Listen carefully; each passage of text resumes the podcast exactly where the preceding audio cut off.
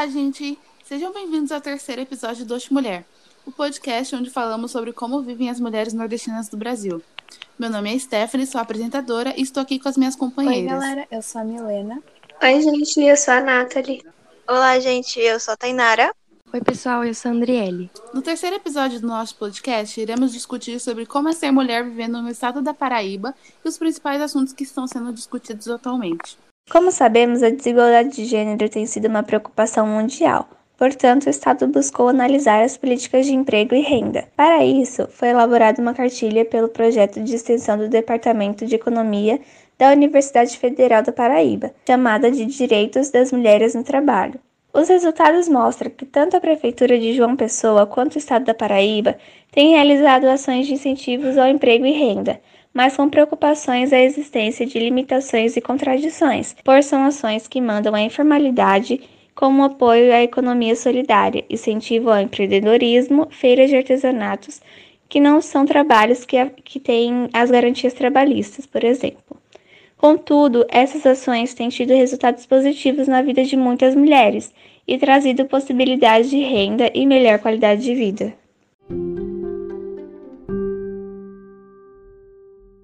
O crescimento das cidades e a expansão no setor de construção civil abriu oportunidades para a inclusão de mulheres em uma área que tradicionalmente era composta apenas por trabalhadores do sexo masculino. Um projeto desenvolvido em quatro cidades da Paraíba capacita 640 mulheres para a área da construção civil. De acordo com especialistas, mulheres têm mais cuidado com a qualidade do trabalho. O projeto visa promover a formação intelectual, técnica e cultural das trabalhadoras.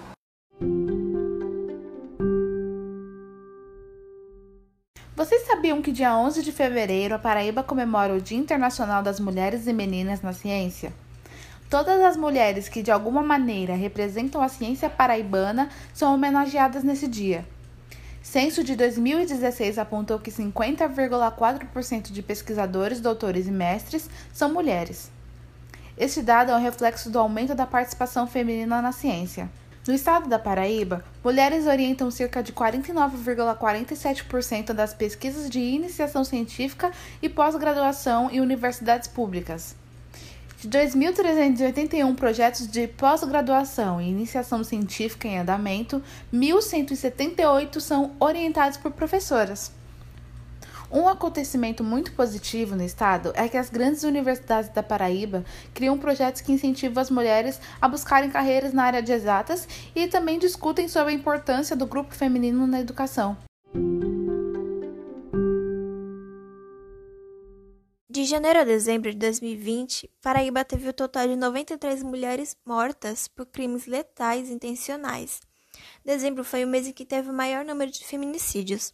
De 10 crimes violentos, oito deles são investigados como feminicídio, o que representa um percentual de 80%. Diante de todos os dados, o que resta é lutar por uma mudança cultural e política na questão da violência contra as mulheres.